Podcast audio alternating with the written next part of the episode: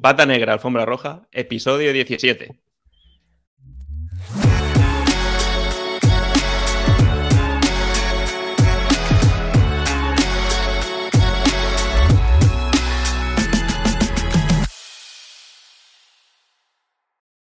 Bienvenidos y bienvenidas a un nuevo podcast de Pata Negra, Alfombra Roja. Lo primero es lo primero. Al otro lado tenemos a Maxi Portes de Vitamina J. Muy buenas, Maxi, ¿cómo estamos? Buenos días, chavales. ¿Qué tal? Ah, bien, bien. Y nada, yo por aquí, ¿quién les habla? Pues Manuel Mar de mundalfombra.com, que me ha tocado aquí darle a la lengua. Pero además hoy es un día especial porque nos acompañan dos cracks, por juntos y, separados. O sea, José Carlos Cortizo y Paul Rodríguez, o Poli Corti, Corti Paul, los dos, de Mumbler.io, que es la plataforma por excelencia para monetizar tus podcasts, audioseries y muchas más cosas que seguro que vienen. Que estamos encantados que hoy nos acompañen en el capítulo de hoy de Pata Negra Alfombra Roja y muy agradecidos siempre por sus consejos y la mucha paciencia que tienen con nosotros. ¿Cómo estamos? Muy buenas. Muy contentos de estar aquí, además. Jamoncito, alfombra, ¿qué más se puede pedir? Todo rico. Lo, lo tenéis todo, lo tenéis todo en este podcast. Com- comodidad, ¿no? Eso es. y está a los gustos. Bueno, pues para el que no, nos- no los conozca, que me parece raro, eh, Paul, por ejemplo, aparte de fundador de, de Mumbler también, como Cortis, también creador del membership site de Docents.cat, la comunidad para docentes, y que se dedica a, además a crecer, eh, a hacer crecer negocios digitales también. O sea que mm, encima de hecho la parte del growth también la comparte con, con José Carlos Cortizo, Corti para los amigos, que también es fundador de Mumbler, obviamente, porque si no lo hubiésemos traído juntos. es CMO de Product Hackers, eh, una agencia especializada en crecimiento de empresas y además autor del libro de Psychogrowth, lo tengo por aquí detrás, hackeando el cerebro de tus compradores y experto en e-commerce y muchas más cosas, porque además es DJ, que lo sabemos y que pincha muy bien. Y bueno, pues hace multitud de, de cosas también. Sí, sí, sí. Pero antes, sobre todo, también tenemos que agradecer el patrocinio de este capítulo de podcast, una más, una semana más, qué paciencia, a Product Hackers y a su programa de Growth para e-commerce, que sé que está triunfando y que mola bastante entre la gente del e-commerce. Para el que no lo conozca, Product Hackers es un equipazo que se dedica al growth y ha sacado este curso de Growth para e-commerce. Porque es cierto que mucha gente sabe cómo crear un e-commerce, pero lo jodido es hacerlo crecer y que sea rentable. Entonces ahí es donde hay que darle caña a nivel de formación. Así que han juntado un montón de profesionales que son cojonudos del e-commerce y han desarrollado este programa. Que cuenta con tutores expertos en el campo de empresas como Hawaiianas, como PC Componentes, Toast, Cash Converters, FreePick, Blue Banana, pues es un, montón de empresazas de e-commerce y que están ahí, eh, tanto en su comunidad como eh, este grupo de tutores para responder lo que quieras en su programa de, formación. Eh, en- además, es que eso es uno de sus principales valores, esa comunidad que hay detrás para compartir experiencias y además hacer networking, crecer tu propio e-commerce. Así que nada, os esperamos ahí dentro porque dejamos el enlace al programa el- en las notas del podcast para que conozcáis ahí todo lo que hacen y todo lo que ofrece este programa. Así que nada, bienvenidos a Pata Negra Alfombra Roja. Espero que estéis muy a gusto y vamos a darle aquí a la lengua un poquito. No habrá problema con esto, seguro. Yo además tengo que decir que, que hablando de, si hablamos solamente del mundo podcasting, eh, puedo decir tranquilamente que el señor Corti es mi padre. Porque le he preguntado 40.000 veces, y yo, ¿esto cómo se hace? ¿Esto cómo se empieza? ¿Te parece esto algo eh, interesante o es una mierda? Y así que, bueno, aprovecho hoy y le doy las gracias porque nos ayuda un huevo en todo este camino. Y si hemos llegado a los diez y pico episodios que llevamos, ha sido porque mm, cuando le preguntamos, Manuel y yo nos dijo yo, me parece una buena idea, tira para adelante. Si nos hubiera dicho, sois dos mancos, dejadlo, que es lo que seguramente pensaba, no hubiéramos llegado hasta aquí ni de coña. Así que Eh, muchas que va, gracias. que va, que va. Aparte que mola, mola escucharlo. Yo reconozco que a mí me acompañáis en la bici por ahí y, y, y molan los podcasts así de dos personas compartiendo y tal. Como digo yo, charla de dos colegas porque tú vas ahí escuchando y es que me apetece tomarme, digo, es- me faltan las bravas y la birra, ¿sabes? Para- Esa es la idea. Y yo, esto es terapia, tío. Esto es terapia, eh, lo hemos hablado un montón de veces y, y es... eh, los dos estamos solos, cada uno, solo entre comillas, cada uno en su, en su, o sea, en la familia, en- lógicamente ni, ni Rocío ni Carmen se dedican a, a la venta por internet. Al final, tú te sientas en tu casa y dices, tú, ¿y a quién le cuento todas las movidas que he tenido hoy? ¿sabes? Pues una vez a la semana, pues hablamos de ese tipo de cosas aunque también traemos temas y demás, como en este caso, que habéis venido vosotros y que nos parece la polla que podamos hablar con gente que se dedica a crear contenido y que lo usa como una manera de hacer crecer una empresa que además para nosotros es un referente porque es un ejemplo de la hostia de cómo hacer las cosas bien, como es el caso de Mumbles. Caray, gracias. Oye, con el alfombra, el jamón y estas palabras, escucha, lo tenemos aquí, estamos encantados, oye, estamos hinchados ya. A empezar bien la mañana, aunque ya sé que también lleváis alguna hora despiertos. Bueno, aquí todos llevamos muchas horas ya despiertos a estas horas. Algunas, algunas. algunas, algunas. Pues nada, hoy la idea precisamente es esa, hablar de, de contenido, de creación de contenido y cómo, sobre todo también para e-commerce, cómo puede ayudar eso precisamente a, a- a vender. Así que nada, nosotros empezamos siempre contando un poquito cómo, cómo va nuestra semana, que, pues eso, que nos hemos enfrentado estos días y demás. Lo que pasa es que mm, yo supongo que la de Maxi no sé cómo habrá sido, la mía ha sido muy aburrida, con lo cual a mí lo que me interesa es precisamente dos creadores de contenido como vosotros. Maxi también crea más contenido que yo y yo tengo también que meterle caña, pero cómo, precisamente, oye, cómo es una semana vuestra, precisamente, así normal porque aparecen los títulos, aparecen entrevistas, aparecen muchas cosas, eh, mucho contenido en, en, internet vuestro. Y luego la gente puede pensar de dónde sacan estos muchachos del tiempo. No sé. ¿Y qué manera tienen de hacerlo? ¿Qué tal? Habéis estado esta semana ahí haciendo cosas. Pues haciendo muchas cosas, como siempre. Corti más que yo, ya os aviso ahora, porque Corti es una máquina, pero yo, yo, a mí me salva, particularmente a mí me salva el calendar y, y utilizo un poco el time blocking generoso, ¿vale? No tengo ahí las, las, tareas puestas en media hora porque es una locura, pero sí que tengo como grandes bloques de dos, tres horas para hacer cosas y entre ellas los contenidos, ¿no? Porque esto sí que es algo que eh, cuando empiezas a hacer contenidos te das cuenta de que o le reservas horas durante la semana o la vida pasa por delante, ¿no? Y mm. tenemos mil historias que hacer como emprendedores y al final acabas de, eh, relegando esto a lo último y no puede ser, porque es importante hacer buenos contenidos y aprovechar sobre todo los contenidos que haces, luego reciclando esos contenidos para crear otros contenidos y, y crearte un pequeño sistema dentro de tu semana para darle caña a todo eso y que tenga un poco de sentido, ¿no? Entonces, para mí es muy clave tener bloques de horas durante la semana, un poco organizadito eh, por orden, ¿no? Aquí preparo la escaleta, aquí hago el podcast, luego lo, lo troceo, luego lo publico, ¿no?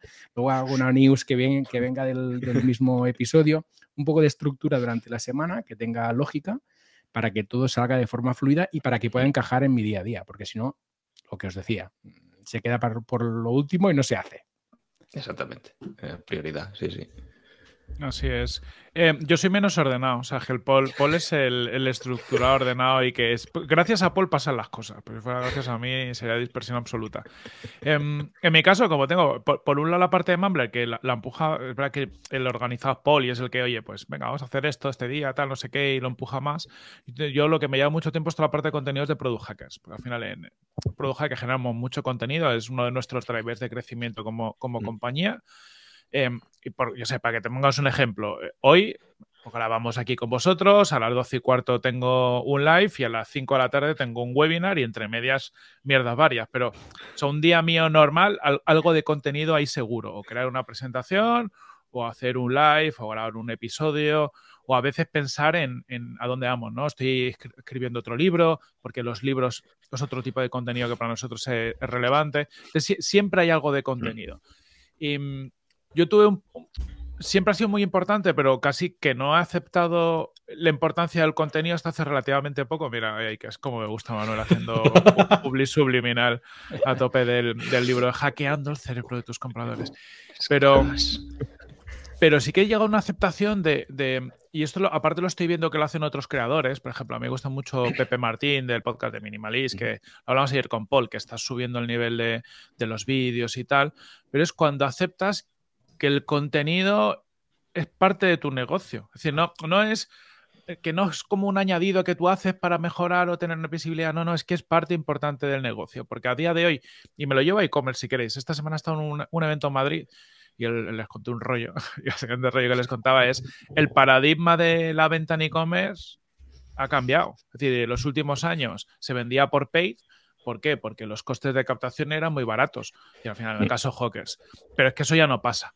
¿A dónde van los e-commerce? ¿A dónde va cualquier negocio? Es o, o generas canales orgánicos y canales orgánicos es contenido de una forma u otra o estás jodido. Entonces, a día de hoy yo creo que el eh, negocio que no entienda que el contenido es parte de su, de su curro, está jorobado. Pues a lo mejor un B2B hmm. tradicional, pero es que creo que ahí también va a llegar, porque al final eh, la gente buscamos contenido o buscamos referencias o nos informamos antes de tomar decisiones de compra porque tenemos mucha información a nuestra disposición. Entonces, es parte del, del journey de cualquier cliente. Hmm. Eso sí, no, no tiene más remedio porque es que si no, no te, no te encuentran el coste de, las campañas no tiene nada que ver con, hace 10 años o ni siquiera 5, da igual.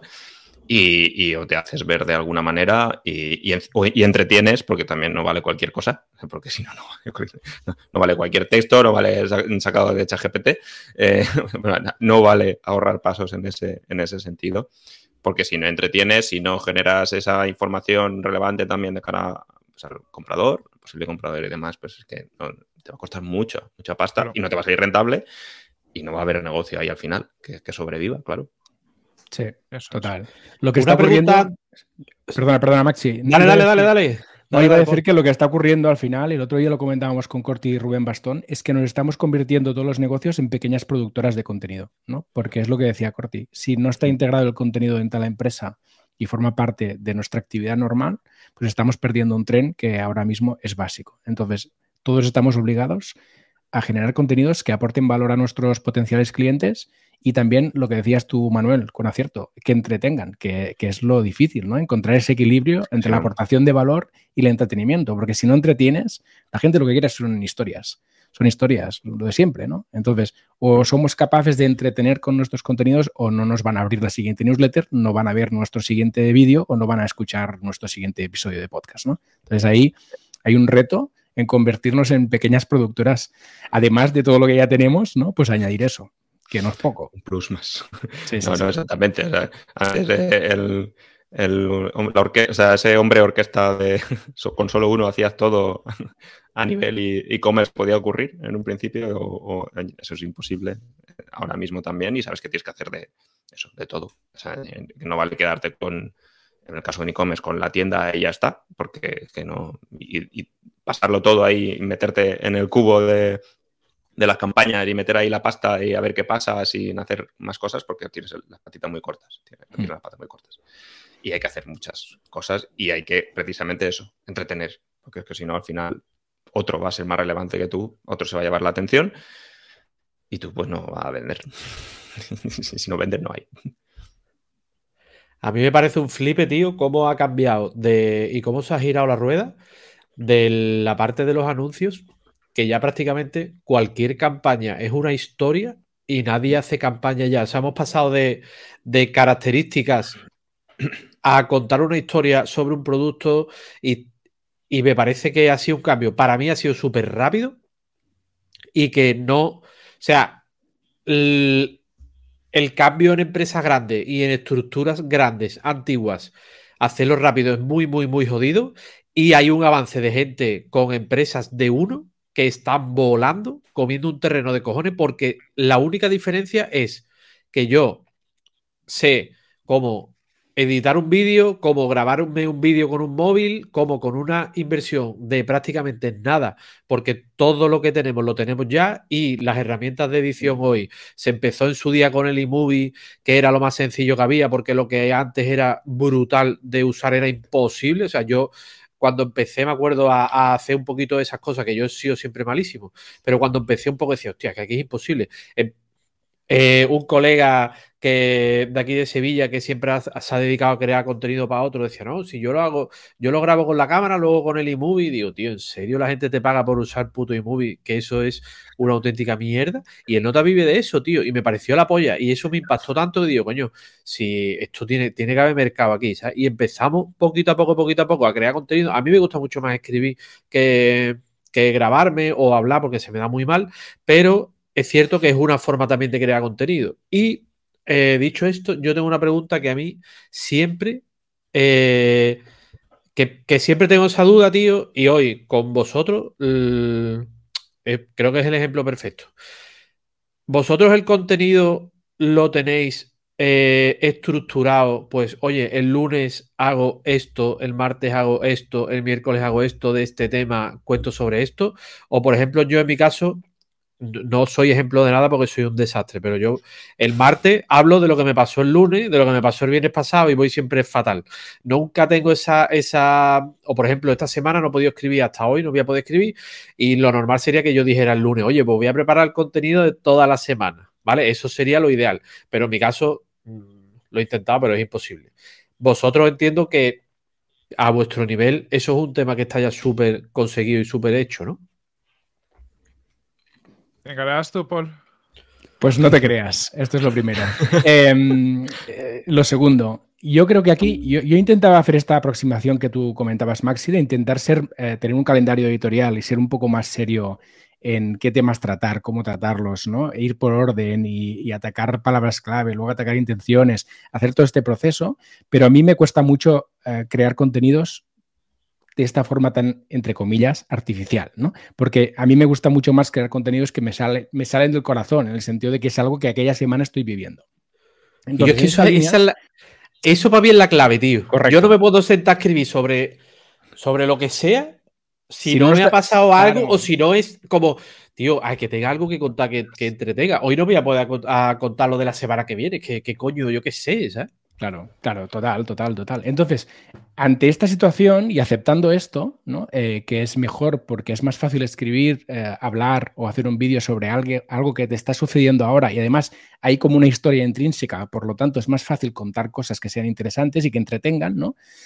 A, a mí sí que hay una cosa que me ha ido muy bien, que es dedicar semanas a temas concretos. Es decir, que la parte de documentación sea común con todos los contenidos que trato en una determinada semana. Así que si en una semana hablo, imaginemos, del síndrome del impostor que sufren los creadores de contenido, pues voy a dedicar el podcast, el post del blog, la newsletter, los tweets, lo voy a dedicar todo a ese tema. Entonces, es como que aquella semana mis contenidos van alrededor de un tema. Y entonces, parte del trabajo, ¿no? Que es la documentación, el reflexionar, el estructurar el contenido, el hacer una escaleta, esto es común en todos los contenidos. Y luego cada contenido bebe de aquí, ¿no?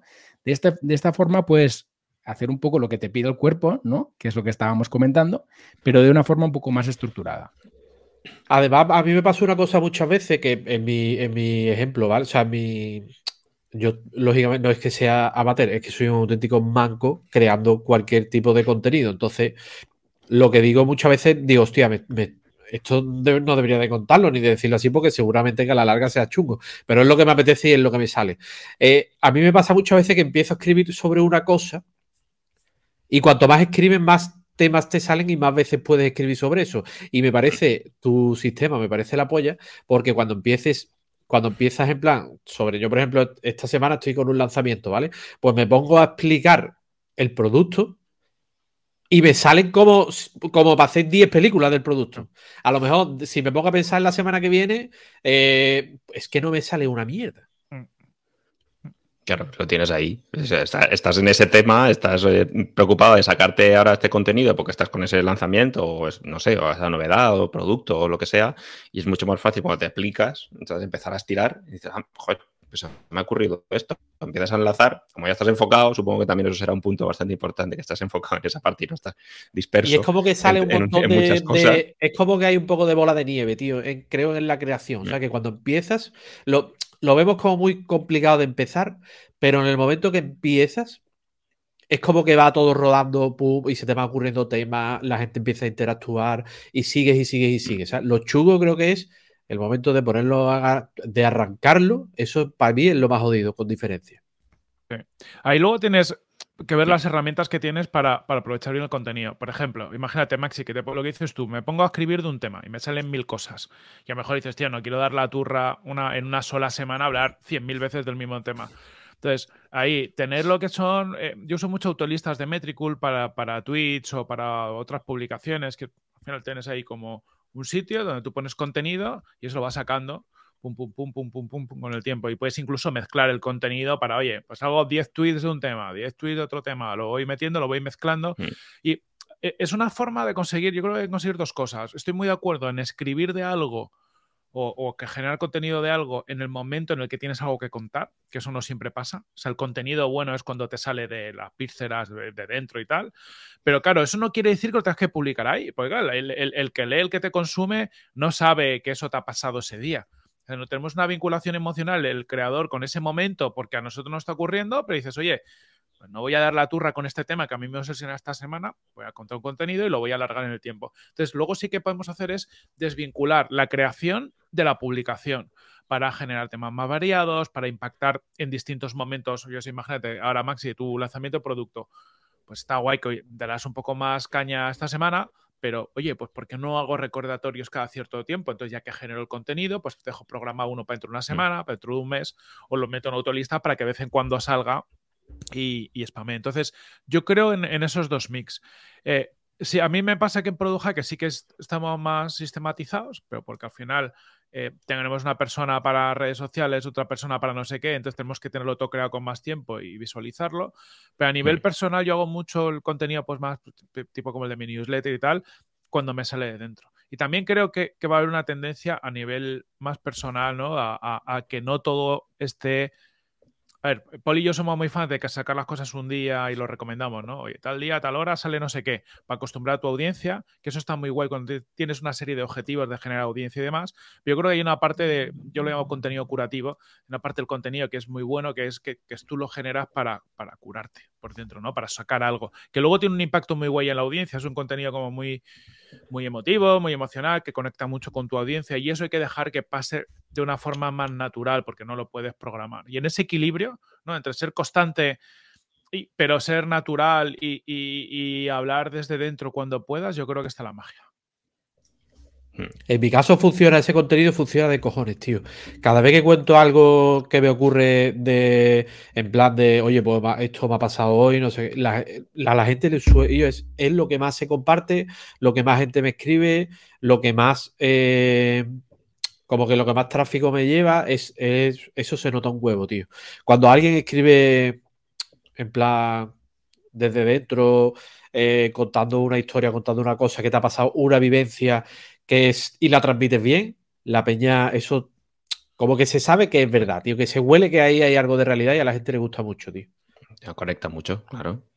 Eh, ahí, conecta mucho contigo, o sea, como te, están, conectando contigo como estás viviéndolo, que es lo que te ha pasado además, además porque te, pues si te siguen, te conocen, sabes lo que hacen y, le estás contando algo, pues que es un problema o algo que, o una alegría y demás, pues ayuda más a, conectar que no eso, contar por, por contar o, publicitar, ¿no? Así, como lo voy a decir, por decirlo así, eh, contenido pues que en ese momento pues, no es tampoco relevante tal o no hay manera, no conecta tampoco al final así con, la gente. Mm. Por eso, o sea, en, base a eso, ese tipo de contenido más, y sobre todo a nivel e-commerce, que porque recomendamos obviamente crear contenido, pero que habéis visto, o iba a decir canales o, tipos de contenido que hayas visto que realmente un e-commerce le funciona muy bien o que estén funcionando muy bien precisamente para captar al final a, nivel orgánico, eh, pues eso, audiencia que entretenga y que al final se puedan convertir en ventas, que habéis visto mm, en creadores y, empresas que hayan pasado por ahí o que estáis viendo o que haya tendencia también en que están funcionando muy bien. Dale, Corti. Venga, pues Mm, distintas cosas. Eh, por ejemplo, flipante, porque esto se ha visto mucho en, Asia y en Europa no tanto, pero estoy viendo muchos mm. casos últimamente, toda la parte de, de lives. No, no, solo live commerce, que es un poco los sistemas Asia, pero otro día, por ejemplo, estuve hablando con la gente de, de Bimani, que es una creadora de contenido, y está hace unos lives donde enseña productos, eh, ropa y tal, que hace ella, miles de espectadores simultáneos. Eh, esto lo hacía también Lagan, por ejemplo, en, su momento, mm, eh, que lo hacía en Twitch y demás, y luego se inflan a vender. Entonces, eh, una generación de contenido muy, muy live, donde enseño mi producto, pero de una forma como súper natural, casi integrada en la vida del creador, eh, vinculado a una, venta, eh, es algo que funciona muy bien y que la gente está buscando, por, porque al final la gente va a un TikTok a ver eso, ¿no? Em, sí que vemos, y, y estoy hablando con marcas de e-commerce, es como su gran reto, que en Instagram se creaba un contenido como más de marca y funcionaba, pero es que en TikTok no. Entonces, claro, el canal que estará empezando como a crecer es TikTok y en TikTok la generación de contenido es como muy directa. La gente está acostumbrada al vídeo en la calle, tú soltando algo, ¿no? Y, eso está muy guay lo que hacíamos antes, ¿no? Para nuevas marcas que entienden este canal, pero claro, una marca, no voy a decir nombres para no liarla, ¿no? Pero una marca consolidada que tiene departamentos enteros haciendo esto no es capaz de hacer eso. De repente te irá a TikTok. Entonces ahí hay una gran oportunidad. Y, y lo que estamos viendo también es que las nuevas marcas son cada vez más personalistas. Es que esto es una cosa muy curiosa. O sea, la gente quiere seguir a personas, no a. Ojo, ojo, ojo, que eso me parece bien un tebazo y lo tenía que apuntar para comentarlo, porque es que yo soy 100% de que las redes sociales, y esto es una pelea que llevo teniendo muchísimo tiempo, las redes sociales son de personas. Mm. Y llegan marcas con muchísima pasta y unos presupuestos de la hostia a jugar esa pelea y es como, vamos a ver, chavales, no os estoy dando cuenta que la gente quiere ver a gente, no quiere ver a una marca contando. O sea, la gente quiere, aunque quiere seguir a una persona, tío, no a una marca. O sea, yo con una marca no puedes tener un diálogo. Tú no le escribes a una marca un mensaje para que te conteste por Instagram aunque tenga un millón de seguidores. O sea, tú sabes que, que nunca te va a contestar ni el dueño ni, ni nadie, porque es imposible que ese tío esté con eso. De hecho, todo el mundo duda cuando alguien famoso, en plan, empieza por decir, esto le llevará a las redes seguro. O sea, o todo el mundo se cree que Ana Botín estaba contestando el Twitter. Venga, no me jodas. O sea, es imposible que eso pase. O sea, si yo, que tengo una empresa de, de, una mierda de pedidos al día, me paso un rato largo gestionando cosas y firmando mierda, imagínate a Ana Botín esa con 200.000 empleados por todo el mundo. Sea, eso tiene que ser la hostia. O sea, no me creo que esa mujer esté en el Twitter. ¿sabes? Es imposible. Entonces, me parece la polla que seamos conscientes ya de que, tío, las redes sociales son una persona y tiene que, haber una persona detrás, que una marca no tiene tirón. O sea, por mucho que lo intente es imposible. Justo. Mm. Pero yo te diría redes sociales porque es como la, expresión más obvia, pero lo ves como concepción de marca. Y, voy a poner nombres que yo que sé, que aquí habéis dicho alguna vez o, tal, ¿no? Es el Nude Project, por ejemplo. Sí el podcast. Yo sé que Maxi le, está flipando a más el podcast. A mí me flipa, tío. Son ellos dos. Es que tú lo ves y dices que, que tienen sus pros y sus contras, ¿no? Sus pros porque conectan mucho más, sus contras que va a llegar un día. O sea, lo, jodido de estas marcas es cómo, escalo la marca si algún día quiero desvincularme yo como, como CEO de la compañía y no estar ahí haciendo contenidos todas las semanas.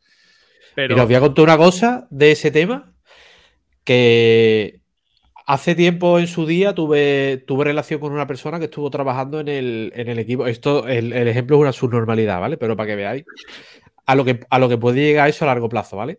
Eh, hay una pasta que se llama Giovanni Rana, ¿vale? Pues mm. el famoso Giovanni Rana las pasó putísimas para quitarse él de Giovanni Rana. ¿sabes? Decía el nota, hostia, es que no, ahora cómo me voy de esto, ¿vale? Ya he creado el monstruo este y ahora cómo coño sigue el que tenga que venir detrás, ¿sabes? Me, con mi nombre y con mi marca me llevo todo lo que haya detrás, ¿sabes? Es que no puedo. De hecho, lo intentaron y luego volvieron otra vez a Giovanni Rana y al carajo porque se iban a hundir, ¿sabes? Pero para que veamos cómo pesa eso, el decir, oye, sí, al principio creces, pero luego no es nada sencillo luego desvincularte de todo eso, ¿sabes? Sí, eso es. Es el gran reto a partir de un punto.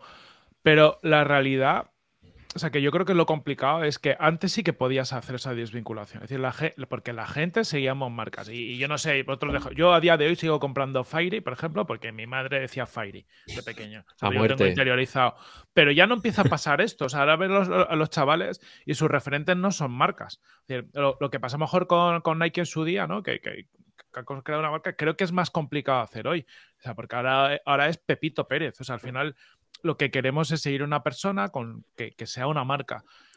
Bueno, ellos, tienen sus retos, eh, pero las marcas que están sabiendo entender esto, yo creo que son las que están más creciendo estos últimos dos, tres años. Tú, casi todas las marcas que lo están petando por cualquier lado, es marcas que por lo general tienen una persona eh, como muy, muy en el centro de su marca.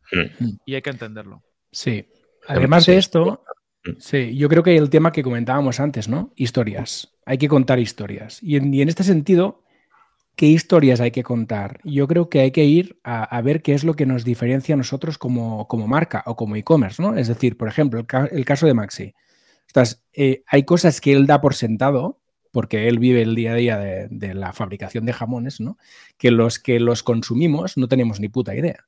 Y al final nos interesa mogollón saber las historias que hay detrás de esta, de cómo es que se convierte esto en un jamón que me encanta. Entonces, por eso han tenido históricamente tanto éxito los programas de cómo se hace, ¿no? Cómo se hace un bolígrafo. Y es tan curioso saberlo, porque hay una historia detrás, ¿no? Hay algo que tú no conoces, tú solo ves la punta del iceberg y te encanta saber qué hay detrás de esa punta, ¿no? Cómo, alguien ha conseguido que aquello se convierta en un jamón de puta madre. Entonces, yo siempre a las marcas pequeñas, e-commerce y marcas pequeñas, y sobre todo los que son productores, siempre les digo, haz vídeos, pero haz vídeos crudos de tu día a día, de las cosas que a ti te parecen básicas.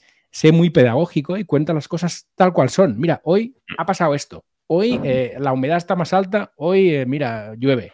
Lo que sea. Pero cuenta eso en relación a tu producto o a tu servicio y público en las redes, porque esto va a generar una conexión. Y con ese vídeo, hostia, estás contando la tira de cosas. Estás contando que eres productor, que eres experto, que tienes buenas instalaciones, que te preocupa la calidad, que tienes un producto de puta madre haciendo eso, contando tu día a día, estás comunicando un montón. Y en tu caso, Manuel, pues lo mismo, porque al final tú no fabricas la alfombra, pero la cortas, recibes la alfombra, la cortas, la preparas, le preparas un pedido a un cliente. Pues estas cosas que para vosotros son el día a día y no tienen ningún interés, para el tío como yo, que estoy en el sofá por la noche con un, ojo medio cerrado mirando Instagram o TikTok o lo que sea, a mí me flipa saber eso, porque son historias que me interesa saber.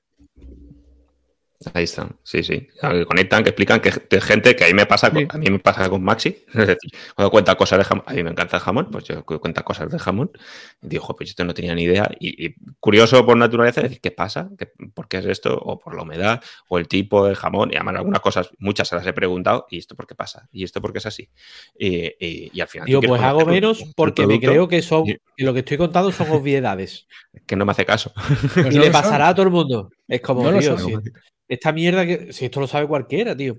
y flipé. Hubo un cambio grande en un post que escribí que además, verás, se, compartió bastante, que fue explicando qué es un jamón de bellota y qué no. Y dije, bueno, no tengo nada que escribir, voy a explicar esto, que esto lo sabe todo el mundo, pero voy a escribir esto porque me apetece un poco dar mi opinión sobre el tema. Y no explicaba ni la base, o sea que si hubiera explicado la base, pues todavía, pero digo, bueno, para no explicar la base, que la sabrá todo el mundo, voy a aplicarle un poco como la capa de opinión por encima. Y la verdad que funcionó de cojones y fue la hostia.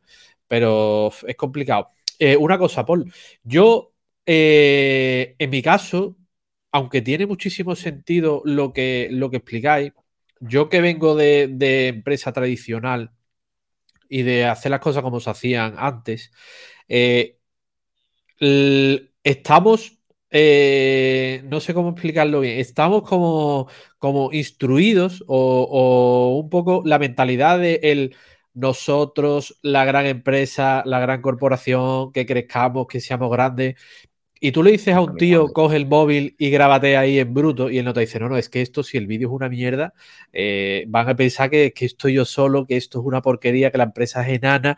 Y claro, eso sí, eso hoy es lo normal, pero a cualquiera que no venga, que no se esté metiendo un poco en este tema y en, este, y en esta parte, eso le va a sonar. O sea, yo sigo, a mí me siguen pasando presupuestos, gente que tiene una fábrica de aluminio, que es él y el hijo, y te pasa nosotros, nosotros, cabrón, pero si eres tú, Guillo, como que nosotros, tío. ¿Sabes? Es, esa, eso que llevamos dentro, como de. Sí, sí, sí.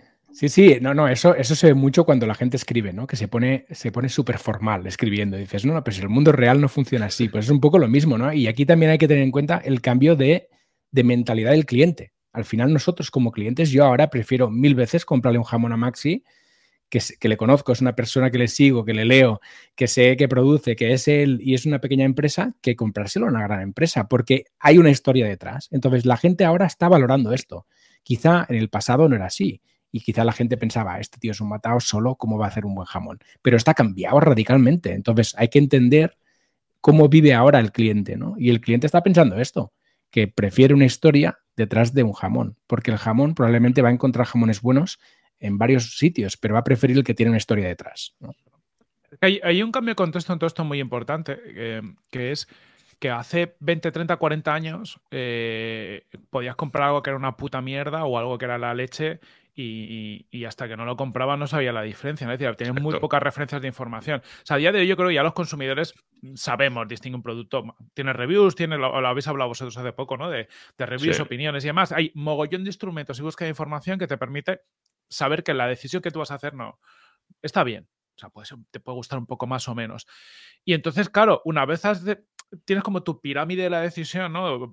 Mm, bien hecha, dices, más o menos sé que estas, estas opciones voy a, voy a acertar, ya entras en otro tipo de decisiones, que es lo que está diciendo Paul, ¿no? Es decir, aquí ya es una, oye, pues ya de, todas las opciones que comprar algo ya que conecte. Entonces, estamos ahí, estamos en un, un, mundo donde la gente sabe que todo lo que va a comprar está bien. Es que a ver, que a día de hoy el nivel competitivo que hay es bueno, hay un montón de regulaciones, un montón de cosas que ya nos cumplen todos esos básicos y te tienes que centrar tú ya en, en otro tipo de cosas. Entonces, ese yo lo llamo marketing de autofelación, ¿no? De somos la polla, tal, no sé qué. Tenía mucho sentido en un momento en el que, claro, la gente no tenía referencias y lo único que iba a consumir es un contenido tuyo. Oye, pues si somos 2.000 personas, ¿no? no tengo ni idea, pero si son 2.000 personas, pues, pues deben ser buenos, ¿vale? Pero es que ahora la gente lo que va a buscar es otras cosas. La gente va a buscar esas reviews, esas opiniones, no, no tanto la información de la empresa que no, que no le aporte valor. Y me viene un, un, ejemplo a la cabeza, ¿no? El Ángel, creo que es Ángel Gaitán, es el de los coches de TikTok. ¿No? De, que tiene un taller, no sé si lo conoces, un tío. sí, sí, sí, sí, sí, mecánico. ¿Visteis las capturas que compartí que puso nota en TikTok de su tienda? Eso no lo he visto.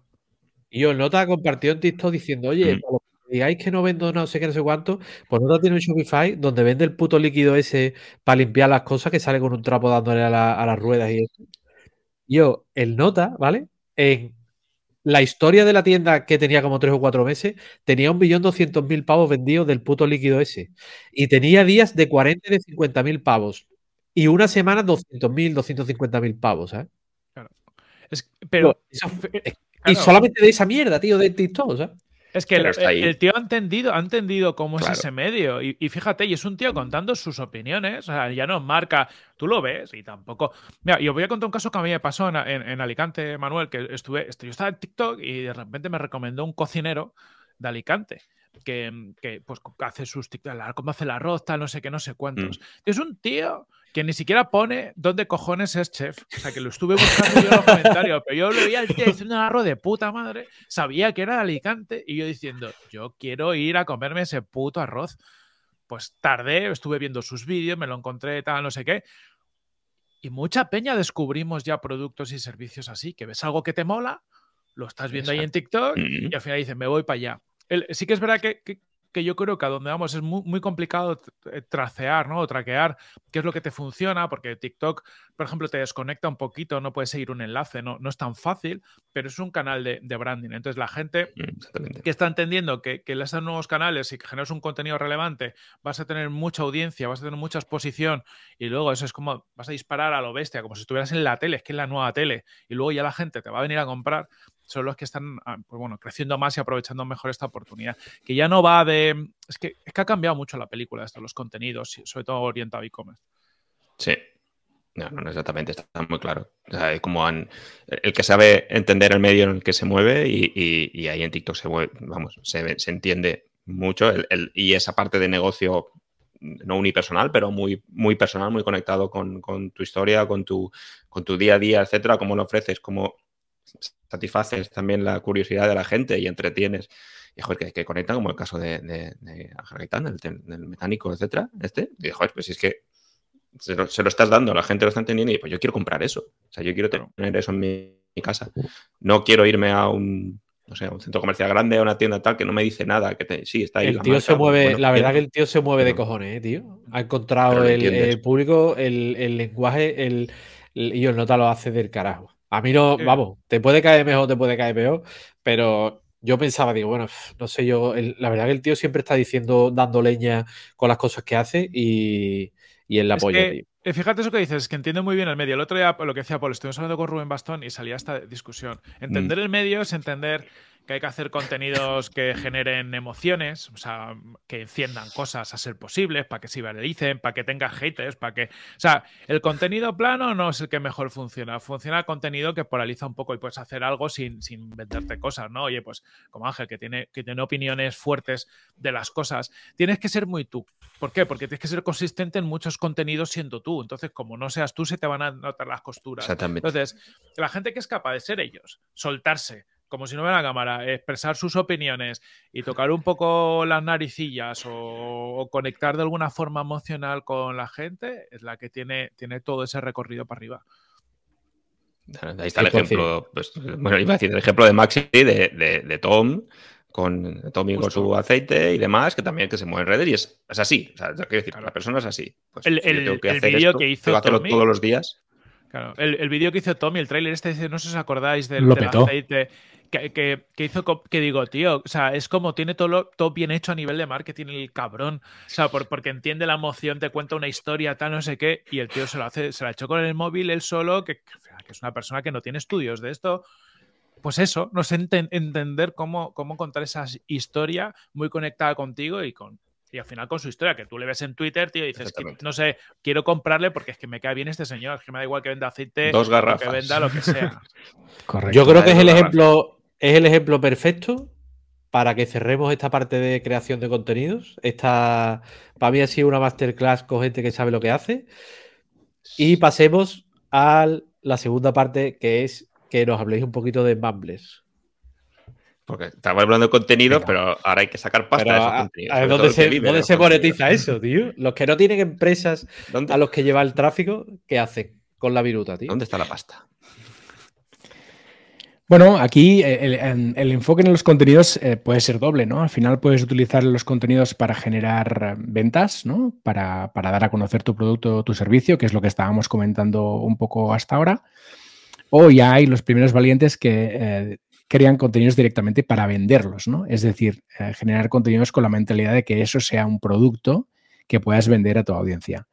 Em, nosotros nos conocimos con Corti en el 19 eh, y vimos que, había por aquí una oportunidad algo interesante, pero la verdad que no sabíamos muy bien qué hacer, ¿no? Y nos pusimos a charlar con podcasters, creamos un podcast, eso que hacemos los podcasters, que vamos creando N podcast, Maxi lo sabe, que ahora se está animando con eso de los podcasts, pues creamos un podcast para hablar con, podcasters y creadores de contenido, Y ahí vimos que había una oportunidad de lanzar algo que, pudiera permitir a los creadores de contenido en audio monetizar sus audios sin necesidad de ser ingenieros o de contratar ingenieros o de hacer apaños eh, bastante importantes utilizando WordPress con múltiples plugins e inventos que petaban y demás.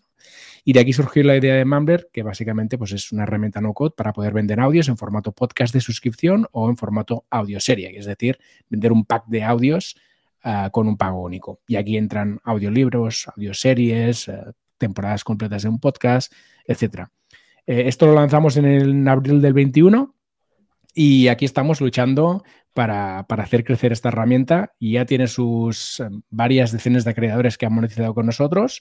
Hay creadores que se están sacando un pequeño sueldo mensual con sus contenidos y la verdad es que esto nos llena, nos llena de orgullo y estamos súper contentos de poder participar así y poder ayudar a creadores a que puedan monetizar su creación de contenidos directamente vendiéndola a su audiencia. Eso mucho, la facilidad con la que se, se puede conseguir. Yo soy cliente de, un par de creadores desde hace poco que encontré la tarjeta de crédito que la había perdido y pude por fin entrar. Y eh, a mí me gusta, o sea, me encanta la plataforma, la idea me parece la hostia. Y una cosa que me encanta es que se quita un poco cuando, cuando eh, o sea, cuando compartís un poco eso, cuando contáis un poco la historia, me encanta que decís, oye, pues el último mes hemos generado tanto dinero, o hemos repartido tanto dinero, o hemos movido, y eso me parece la hostia, tío, porque quitas toda la paja de, no, oye, tenemos un alcance de tal y de cual. No, mira, escúchame. Si estás creando contenido, lo puedes crear perfecto, ¿vale? Pero aquí puedes hacerte tu comunidad, privada, los suscriptores siguen siendo tuyos, tienes la forma de hacer las cosas eh, súper fácil, entras y ya lo tienes ahí todos juntos. A mí me parece un, ejemplo de cojones y me parece un proyectazo que, que es súper... tío, que hace falta más, cosas como esta porque ponen las cosas mucho más fáciles que antes si el Restrict Content Pro, que si el no sé qué, que si el no sé cuánto, que si el otro, era un puto coñazo ahí técnico y creo que, una herramienta de esta es una ayuda para todo el que quiera monetizar contenido, que se puedan vender eh, cursos, que a mí me parece la hostia, la verdad. Que no... o, vamos, a tener que pagar, ¿eh? Así. Sí, sí, sí, sí, oye, muy bien. claro, sobre, sobre, esto hay una, cosa importante, ¿no? un poco al, hilo de lo que decía Paul, y es. Eh, en muchas de las cosas que hemos estado hablando hasta ahora, ¿no? Pues hemos hablado de TikTok, de YouTube y de estas cosas, hay, hay muchos canales que te permiten tener mucho alcance pero a la hora de monetizar, monetizan mayoritariamente con publicidad. Por lo tanto, al final, ¿qué es lo que pasa?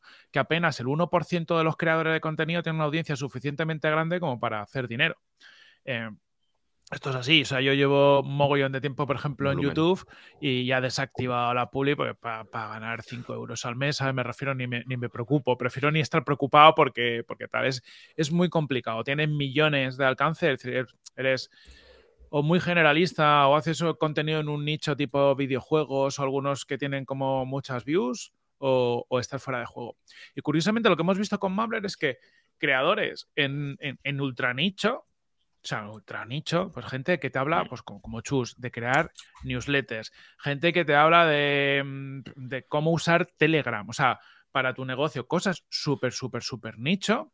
Y no solo de negocio, a veces temas de psicología. Tenemos gente de tarot, cágate, ¿no? O sea, como cosas muy específicas y hacen cientos de euros al mes. ¿Qué pasa? Que no, cuando tú vendes el contenido directamente, no te hace falta una audiencia de millones de personas. Al final te hace falta impactar a cientos miles de personas eh, que realmente te tengan cariño, ¿no? O sea, que, realmente les mole tus contenidos y al, final más o menos pues vas a convertir pues, aproximadamente un 2%, tenemos medido de tu audiencia en abierto, que puede ser una newsletter, que puede ser un Twitter, que puede ser un podcast en abierto, un YouTube, lo que sea, más o menos aproximadamente el 2%, algunos creadores son capaces de convertir algo más, te los puedes llevar a pago. Por lo tanto, y cobrando entre 5, 10, 15 euros. Eh, tenemos gente que cobra 10 euros al mes y tenemos gente que vende audioseries a 90 pavos, o sea, perfectamente, y la gente está dispuesta a pagarlos. Y ahí es cuando empiezas a hacer un negocio, porque a lo mejor no vas a facturar millones, pero que ya tenemos gente que está cerca de sacarse un mini sueldo, ¿no? Que dices, oye, pues te sirve. Y yo creo que cambia el chip. Cambia el chip de palo creador de contenido, que es ya no tengo que hacer algo que sea masivo, lo que sí que tengo que hacer es algo donde tengo una conexión muy fuerte con mi audiencia en ese nicho y empezar a darles contenidos que, por los que estén dispuestos a pagar. Algo como más, oye, pues en público a lo mejor imagínate, te cuento consejos, tal, no sé qué, y en el privado te cuento pues mi día a día o te cuento cosas como más, más profundas y te doy una excusa para que pagues por ese contenido.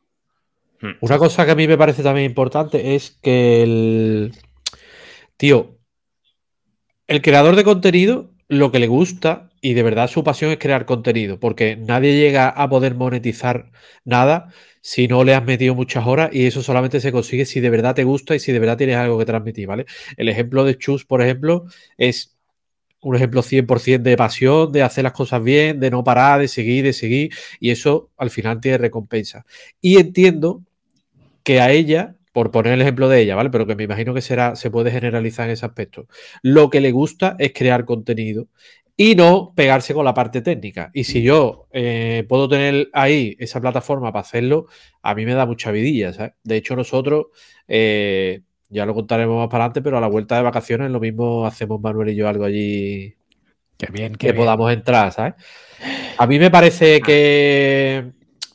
Me parece una herramienta de cojones, tío. Porque si eres creador de contenido, has pasado un desierto de la hostia durante años sin poder cobrar prácticamente porque no nadie pagaba por el contenido y ahora poco a poco creo que nos estamos acostumbrando todos a un poco a pagar por ese contenido, a pagar por las comunidades, a pagar por que todo eso funcione y que todo eso tenga una recompensa, que está muy bien, que tú tengas tu trabajo de ocho horas y luego por la tarde te pongas a crear contenido dos o tres horas al día, pero yo si no, si al final no tienes una recompensa o tu recompensa es pegarte con empresa para que te den 200 euros por cada edición de una newsletter o 120 pavos o lo que sea, al final no tienes ni, ni, tu audiencia porque tienes que ir vendiéndole cosas que te van llegando porque tienes que pagarte y al final, si tienes la... Creo que, que ese tiempo de la parte técnica y de la parte de buscar eh, patrocinios lo aplicas y lo que te ayuda es a crear mucho mejor contenido y estar en contacto con tu audiencia. Sí, sí, sí, sí. Es así. Además, es una relación, y nosotros lo decimos siempre, muy limpia en este sentido, ¿no? Porque el creador genera un contenido y lo ofrece a la audiencia, la audiencia paga por ese contenido y lo consume. Si la audiencia valora que le aporta, que le entretiene, que le forma, lo paga. Y si no, pues no, ya está. Es, es, una relación tan sencilla como cuando vas a tomar un café, ¿no? Si quieres un café, lo pagas, te lo tomas, lo disfrutas y se acaba. Entonces, hacer este ejercicio de ir a lo, a lo básico ¿no? y que sea tan simple como una relación comercial de toda la vida parece mentira, pero, pero funciona. ¿no? Y al final, muy de acuerdo en lo que comentabas, Maxi, al final nuestro, nuestra idea ha sido siempre simplificar al máximo todos los procesos, ¿no? Para que la parte de facturación, de generación de feeds, de generar incluso la landing, de la, los pagos recurrentes, todo esto, el creador se pueda despreocupar al 100% y se pueda centrar en lo que realmente es bueno y lo que realmente disfruta, que es generar el contenido. De lo demás, de todo lo tedioso, de todo lo aburrido, lo técnico y lo que no aporta valor, ya nos ocupamos nosotros. Y de este modo, pues así tenemos creadores disfrutando más y creando mejores contenidos y más contenidos además. Tiene que ser la clave, la sencillez, la simplicidad de me preocupo de crear y lo otro, lo delego, lo haga otro, o sea, en este caso lo hace Mumbler, y olvidarte de, todos los temas. Es decir, mira, yo lo creo, lo pongo a la venta, ya lo moveré para que la gente pues, sepa que está ahí. Y, si, y es eso. Si le gusta, va a seguir pagando. Pues si no te gusta, pues no lo van a pagar. y ya está. Ya está. preocúpate tú de crear el, buen contenido, de entretener y demás. Y de que el resto está todo eh, hecho con la plataforma. Y al final eso llega, pues cuando toque, ¿no? El día de cobro, pues lo que ya has hecho bien, pues si tiene eh, su premio en digamos, en forma de suscriptores que pagan, pues eh, perfecto. Y además para ofrecer contenidos eh, perennes, ahí evergreen, las audioseries o, o, audiocursos o lo que sea, o la propia relación mensual, ¿no? De, contenido que, se va generando, de la frecuencia que coja cada creador y tenerlo todo delegado ahí, que sabes que no te tienes que preocupar de nada, ni plugins, ni webs, ni, ni tecnologías, a, lo acerca precisamente a mucha más gente que es capaz o que podría ser capaz o tiene intención de generar ese contenido y que ahora mismo no se aclara, tengo que ir aquí, tengo que grabar de esta manera, tengo que hacer no sé qué, editarlo, esto cómo se hace para que no lo vea todo el mundo, para cobrar por aquí, las pasarelas de pago, nada. sí, sí. Es un ahorro. Justo, ahí, sí que hay una cosa donde luego nos gusta que la gente dedique tiempo, ¿no? Y donde les ayudamos. Y, lo quería sacar porque ya que ha dicho Maxi que os estáis plantando hacer algo, pues para, para, orientar, ¿no? Y para pensar cómo, se puede hacer esto. Lo, que influye es, al final, lo que hemos dicho, te permite seguir generando contenido y venderlo. Ahora bien, ¿qué cosas te tienes que plantear? ¿Qué contenido genero en abierto para seguir generando audiencia? ¿Qué contenido genero de pago? Que tienen que estar cerquita, es decir, joder, pues imagínate, si estáis hablando vosotros como habláis de vuestro día a día y cómo está no sé qué, pues si en el privado que hacéis vais a hablar de videojuegos, pues la gente no, no, no va a pagar, porque tiene, que ser la misma audiencia. Mm. Pero también le tienes que dar una excusa para que paguen. Es decir, si vas a mm. hacer el mismo contenido, esto lo hemos visto a veces, mismo contenido en público que en pago, lo que pasa, imagínate, un episodio en abierto, otro en cerrado. Pues bueno, ahora gente ya me espera a los abiertos. La gente no lo entiende tan bien. Pero si, por ejemplo, vamos a poner un ejemplo. Vosotros que habéis empezado a hacer entrevistas, hago las entrevistas en abierto y mi día a día lo cuento en privado, la gente le mola. La gente le suele gustar pagar por esa trastienda, por ese o un mayor nivel de profundidad o una conexión más personal con el, con el creador dentro de la misma temática. O puede haber otras opciones, pero la historia es dar un formato o un, o sea, dentro de la misma tipología de contenido o un nivel de profundidad distinto, un formato distinto. Y aquí es donde merece la pena que el creador dedique un poquito de su tiempo. ¿Qué contenido voy a dar en público y en privado? Y en público tengo que seguir generando audiencia porque son a los nuevos, a los que van a ser potenciales nuevos de pago. Eh, y luego el plan de lanzamiento, que aquí Paul, por ejemplo, hemos trabajado con muchos creadores y Paul ha estado ayudando bastante, es, oye, cuando voy a lanzar este contenido, hacer un mini plan. Mini plan de cómo lo voy a conocer a mi audiencia, eh, cómo generar un poquito de FOMO para que la gente empiece a pagar antes. Eh, ahora, si quieres, pues nos cuentas un poquito cositas también para, dar consejos. ¿Cómo pongo el pricing? Al final, te, te, tienes que dedicar un poquito más al pensamiento del negocio del contenido. Mm. Sí, la parte estratégica, ¿no? Eh, que es tan importante. Al final es, bueno, eh, lo que comentaba ahora Corti.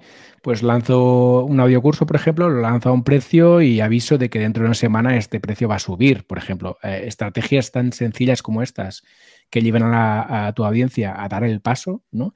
Pues son súper interesantes.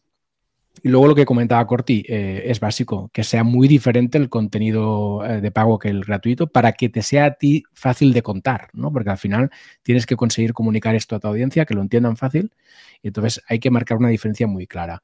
Y sobre todo, y aquí es muy importante, no tocar el contenido gratuito. Es decir, el contenido gratuito que has hecho hasta ahora es como está en un contrato virtual, ¿no? Aunque no esté firmado con tu audiencia, según el cual ese contenido va a ser gratis para siempre. Entonces, si ahora de repente dices, no, este contenido que hasta ahora era gratis va a ser de pago, aquí vas a tener un, cacao. Tu audiencia se va a revelar, vas a tener cabreos y demás.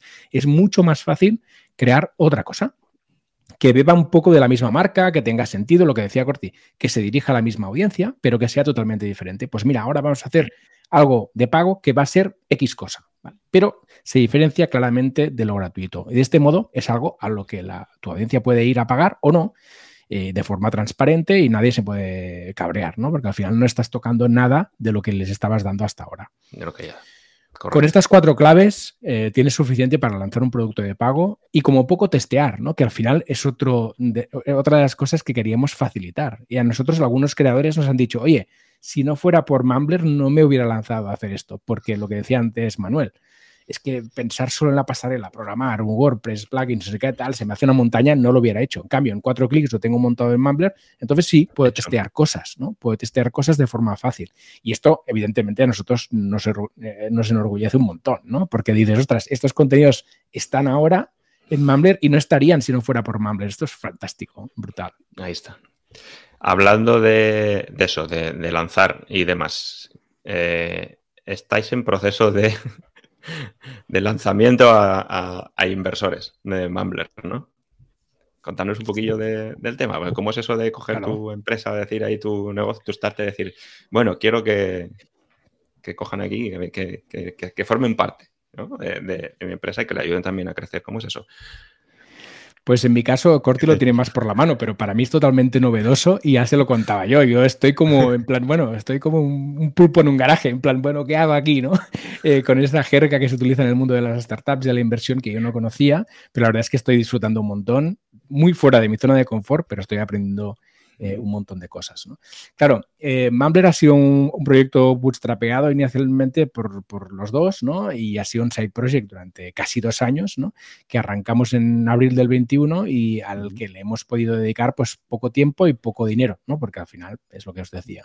Eh, esta, la intención nuestra era poder validar unas cuantas cosas antes de hacer un all-in en la empresa, ¿no? Y, y, un poco la idea fue durante estos meses validar cosas, probar cosas. De hecho, hemos pivotado de cliente, hemos pivotado el producto, lo hemos mejorado, lo hemos ampliado con el tema de las audioseries que antes comentábamos. Mm. Hemos hecho una serie de cambios y cuando hemos visto que tiene sentido, ¿no? que vemos que ya están pasando cosas interesantes como las que antes comentábamos, que ya hay creadores monetizando de forma recurrente súper interesante, pues mm, hemos decidido que es el momento de hacer un, el all-in que comentábamos y poner toda la carne en el asador. ¿no? Entonces, la decisión ha sido eh, abrir una ronda de financiación que la estamos vehiculando a través de Startup Explore, que es una plataforma de crowd equity, para que toda la gente que tenemos alrededor, que nos conoce, emprendedores, creadores de contenido que quieran participar, lo puedan hacer y puedan invertir eh, en esta ronda. Eso es. está funcionando. Pondremos información, o sea, que no os preocupéis, porque es, como ha dicho Paul, está en Startup Explore, ¿vale? Pero también les podéis preguntar directamente a ellos que os van a pasar toda la info que necesitéis, pues hay alguien interesado en el proceso, porque va a molar mogollón. O sea, ver además como, como un producto de aquí, de una startup tan chula, que podría, que no tiene por qué todo venir de Silicon Valley, sino que viene aquí de Mediterranean Valley. que, ayuda encima a que, a que ganes pasta si te dedicas a, temas de, contenidos. Joder. Nos acordaremos de este día cuando salgan en la tele, tío, porque han vendido y, y son millonarios, tío. Hombre, te digo yo que si vendemos y somos millonarios, Maxi, vamos a hacer un fiestón con alfombras rojas y jamón del tuyo que va a ser la leche. Mogollón de jamón. Pues, chavales. Se va a ser va a ser contenido, contenido de marca. Eso va a ser un, sí, sí, sí, todo alfombrado y jamón. Eh, vamos al último, para ir cerrando ya, al último rincón de nuestro podcast, que se llama gurulibros.com. Si os apetece recomendar algún libro, es el momento. Venga. Bueno, yo primero os voy a decir que estoy leyendo el libro Delivering Happiness, de... Mm. porque lo Eh. comentasteis con Jaime Mesa. Ese es Estuvisteis top, aquí. top 5 de mis libros favoritos fácil. Pues sí, sí, sí, míralo. Pues yo lo tenía en la lista, pero esa lista interminable de libros que tienes apuntados, ¿no? Y, y luego van subiendo en el ranking en función de lo, de lo que voy escuchando, ¿no? Os escuché a vosotros hablar del libro y, dije, mira, es el momento. Va a salir el libro ya, ¿no? Y, y ahora estoy leyendo y la verdad que, es- que lo estoy disfrutando un montón. Em, pero bueno, yo mi libro de cabecera, el que siempre recomiendo, siempre, siempre, eh, es el, el del autor de, de Dilber. El libro, creo Mm. que lo tengo por aquí.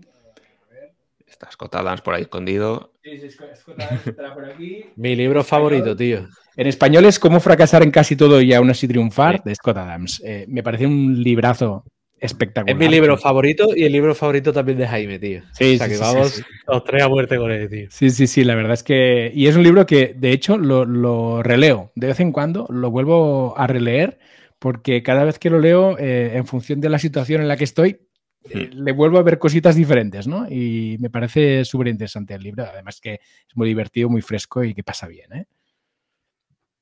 Es que Hola. tiene Esa manera de, afrontar las cosas y de cómo llega a lo- a- al final a, a donde llega.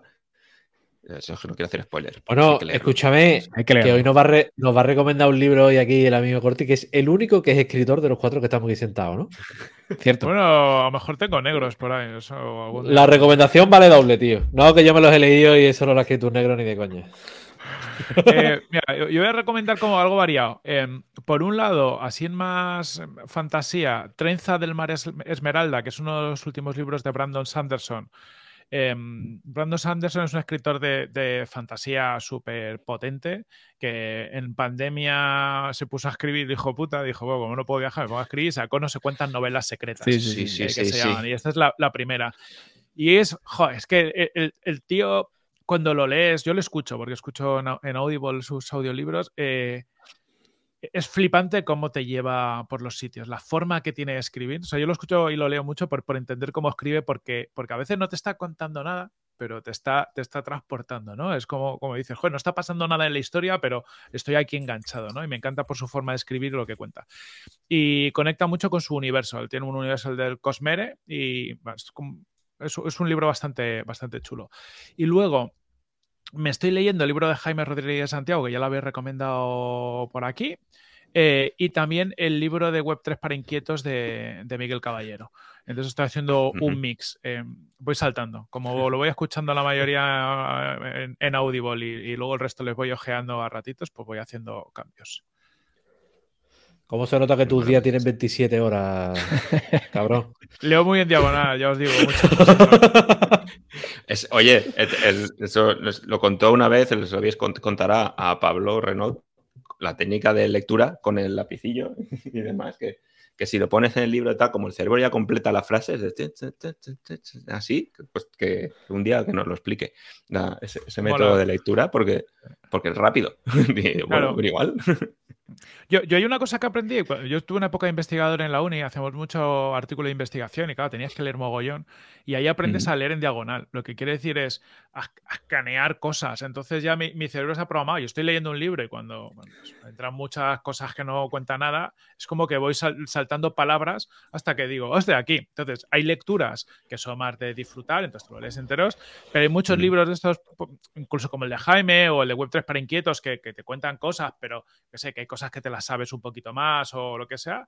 Y yo- a mí no me, se me caen las tal por saltarme cosas, por dejar libros a medio. Yo creo que al Mm. final es extraer algo de, de- de esa lectura o un buen rato o un conocimiento lo que sea.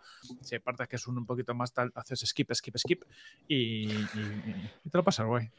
Y yo, la gente que lee de verdad y que lee cantidad, cuando le pregunta qué consejo te pueden dar para leer más y leer mejor, te dicen que no te preocupes si una parte de un libro te la tienes que saltar o si tienes que dejar un libro a media, ¿sabes?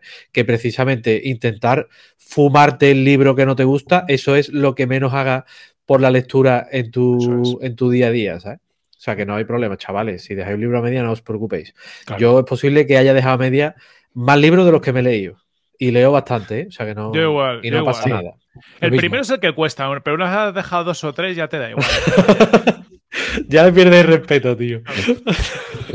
Tengo, tengo un punto de lectura que dice, bueno, esto lo tengo que abandonar, que es cuando estás leyendo la cama y el Kindle te hace pum. Que ya, o es sueño o es el libro que ya no viaje. Así que, bueno, hay que saltar, hay que saltar aquí. ¿Tú con qué anda, Manuel? Bueno, oye. Pues yo con el de, con el de Jaime también, empezándolo. Y, y nada, tenía por ahí este, a medias el de Altered Trades que llevo ahí algunas semanas mirándolo, pero lo he dejado un poquito de lado, me salta alguna cosa y he empezado por ver cómo está el de Never Eat Alone, nunca comas solo, por ahí, que lo tenía ahí en el Kindle. Digo, bueno, voy a darle en principio y me está gustando más que el otro, o sea, ese no se me cae en, la cabeza leyendo, o sea, en, ese, en eso estoy, un poquito de cada ahí. Pues mola, tío. Yo esta semana estoy leyéndome el libro de Seth Godin que se llama Tribus aprovechando que venía esta gente, digo, voy a hacer un poquito de. Voy a aportar yo mi granito de arena por el, por el contenido de las comunidades y, voy a leerme este libro, tío. Y la verdad que bien. Es un poco. Hay cosas que son un poco antiguas ya, pero bien, la verdad que bastante bien. Pero lo, veía, lo veía muy bien ese tema de las comunidades y de la gente. Y hace ya 20 años, ¿eh? Pues. Chavales, con estas recomendaciones sobre el libro para que seáis un poquito más listos cada día y un poquito más sabios. Hasta aquí este episodio de Pata Negra Alfombra Roja. Un placer. Eh, hoy hemos hecho historia, Manuel, tío. O sea, dos, dos putos referentes, dos putos referentes del. del Se hemos engañado. Un placer, chavales. Muchísimas gracias por haber venido. Ah, gracias a vosotros. Ahora, ahora es cuando sale el jamón, ¿no? La alfombra yo la tengo debajo. La, me falta el jamoncico. ¿Dónde está? ¿Dónde está? A ver. O sea que Maxi tiene el cerdo con capa, ¿no lo ves? Ahí está, ahí está. Encantados, chicos. Ha sido un placer. Ah, joder, un abrazote muy fuerte. Y, y, lo reitero. O sea, muchas gracias por compartir todo esto con nosotros porque además ha sido cojonudo, como decía Maxi, es una masterclass de, de todo, o sea, de contenido, todo lo que tiene que ver. O sea, que vamos, eh, vamos a, este trozo voy a poner al principio. Hay que escuchar este capítulo. Deberíamos de ponerlo en Bumble y cobrar, tío. Y estáis tardando en ese privado, ¿eh? eh lo que te dije, Maxi, aquí cuando lo hagáis, hacemos ahí un trabajo de ayudaros a, a Mola, mola. Hombre. Algo, algo ahí por ahí. Lo que que hay que pausar un poco, porque al final del día te, come y hay que, hay que pararse a pensar. Para decir, esto tiene sentido hacerlo y vamos a ir por aquí y, eso entra dentro de la planificación y queremos hacerlo ahí también bien, pero sin paralizarnos por analizar demasiado. Es decir, vamos a Pero a nosotros que nos gusta hacer cosas, tío, en, la, en Bable tenemos la excusa perfecta para hacer más cosas todavía, tío. Ahí está. pues nada, abrazote. Pues hasta aquí este episodio. Un abrazo fuerte a todos. De, de la Semana Santa. Y, a fiesta, y a descansar y a pensar. Eso es. Un abrazo a todos. Abrazote. Chao. Adiós.